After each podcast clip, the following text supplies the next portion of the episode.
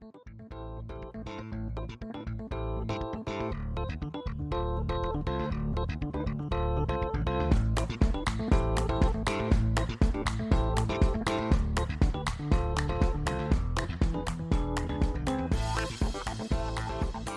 Nous poursuivons notre série consacrée à l'éco-responsabilité des entreprises et en association avec le groupe BNI Lux Capital par un sujet brûlant. On garde toujours notre sens de l'humour chez ACAM. Bien sûr, et celui de l'empreinte carbone qui aide à comprendre l'impact d'un produit, d'un service ou d'une organisation sur la planète et donc sur le réchauffement climatique. Alors pour mesurer cette fameuse empreinte, on se base sur la quantité de gaz à effet de serre émise lors des actions ou activités, qu'il s'agisse d'une personne, d'une organisation, d'une entreprise, mais aussi d'un État et encore plus d'un objet ou d'un procédé.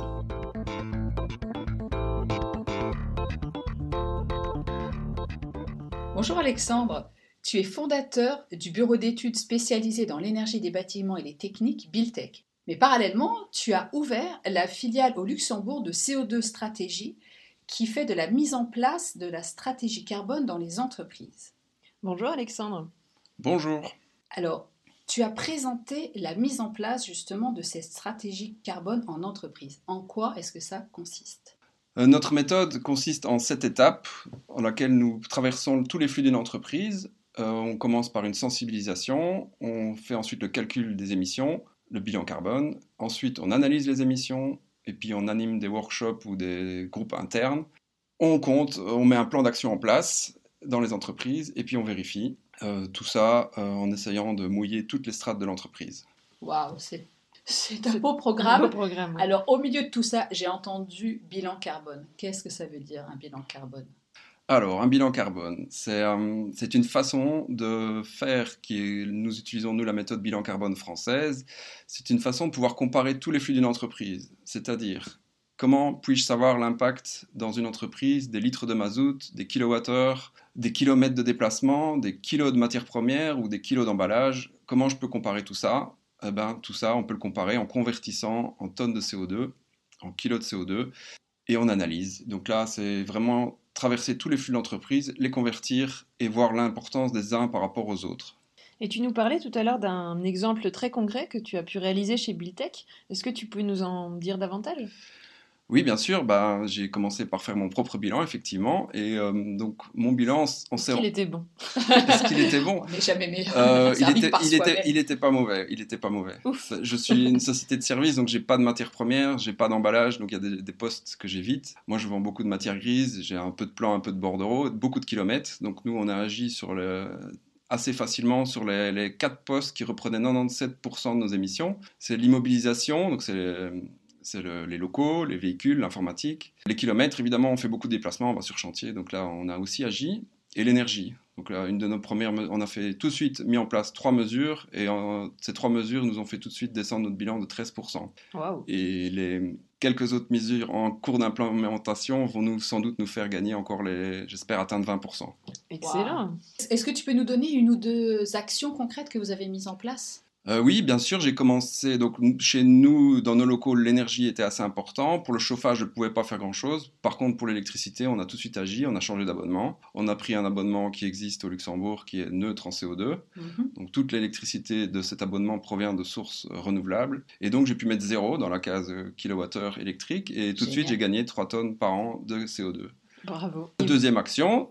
Euh, donc on, a, on devait remplacer un véhicule, on l'a remplacé par un véhicule euh, plus propre. Donc on avait un vieux diesel, on l'a remplacé par un véhicule plus propre. C'était aussi 2,5 ou 2,8 euh, tonnes de CO2 par an. Ça c'était des actions, on a pris la décision, ça a été fait en deux semaines, c'est du concret, c'est tout de suite, et c'est tout de suite dans le bilan carbone aussi. Ce qui montre que ça peut être simple, efficace Et rapide. et rapide. Oui, surtout quand on a les chiffres devant soi, quand on a le fromage qui représente toutes les, postes.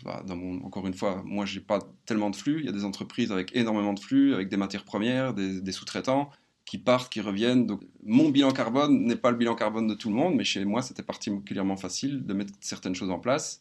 Et c'est pour ça aussi qu'on accompagne des entreprises plus importantes pour mettre d'autres choses en place, où là, évidemment, les matières premières prennent beaucoup d'importance. L'emballage, qui est un fléau sans fin dans notre monde. Et les kilomètres aussi, évidemment. Parfait. Et au niveau de- des particuliers, tu nous parlais tout à l'heure d'un petit outil euh, assez sympathique qui a l'air facile d'utilisation. qui s'appelle Calculateur CO2.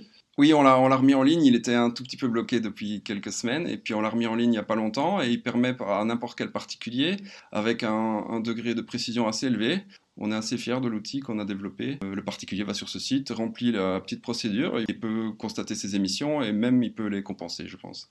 Effectivement, en achetant des arbres. C'est ça.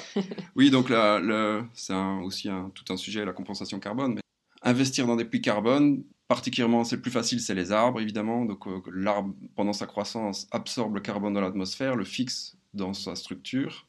Et euh, c'est ce que nous, nous proposons. Et nous avons aussi un petit partenariat au Luxembourg avec l'organisation Graines de Vie, qui est une ONG officielle et qui s'occupe, elle, de planter des arbres et développer des projets qui ne sont pas que planter des arbres, c'est aussi des projets éducatifs euh, dans des pays africains. Ah, en Madagascar, entre autres, Cameroun, Togo, et voilà. Un cercle vertueux, en réalité. C'est ça. Alex, est-ce que tu as envie d'ajouter quelque chose? Euh, Oui, je vais ajouter quelque chose. Donc, les, les, accords de Paris datent déjà de 2015. On devait rester sous les deux degrés absolument et si possible les 1,5 degrés par rapport à l'ère pré-industrielle. Là, le rapport de avril 2022 nous dit qu'on aura les 1,5 degrés et on se dirige vers les 3 degrés.